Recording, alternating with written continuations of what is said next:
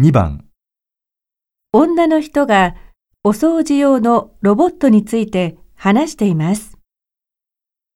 この丸くて薄い円盤のようなものがお掃除用のロボットなんですが、床の上に置いてスイッチを入れるだけで自分で動いて床の上のゴミをきれいに吸い取ってくれます。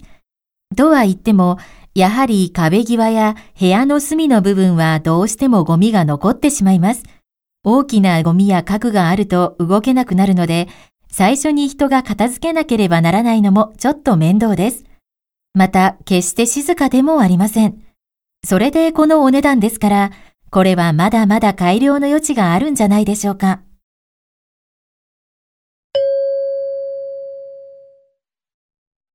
女の人は何について話していますか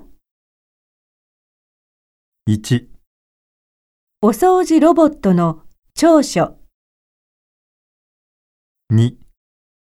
お掃除ロボットの短所、3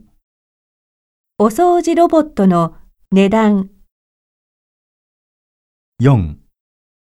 お掃除ロボットの使い方。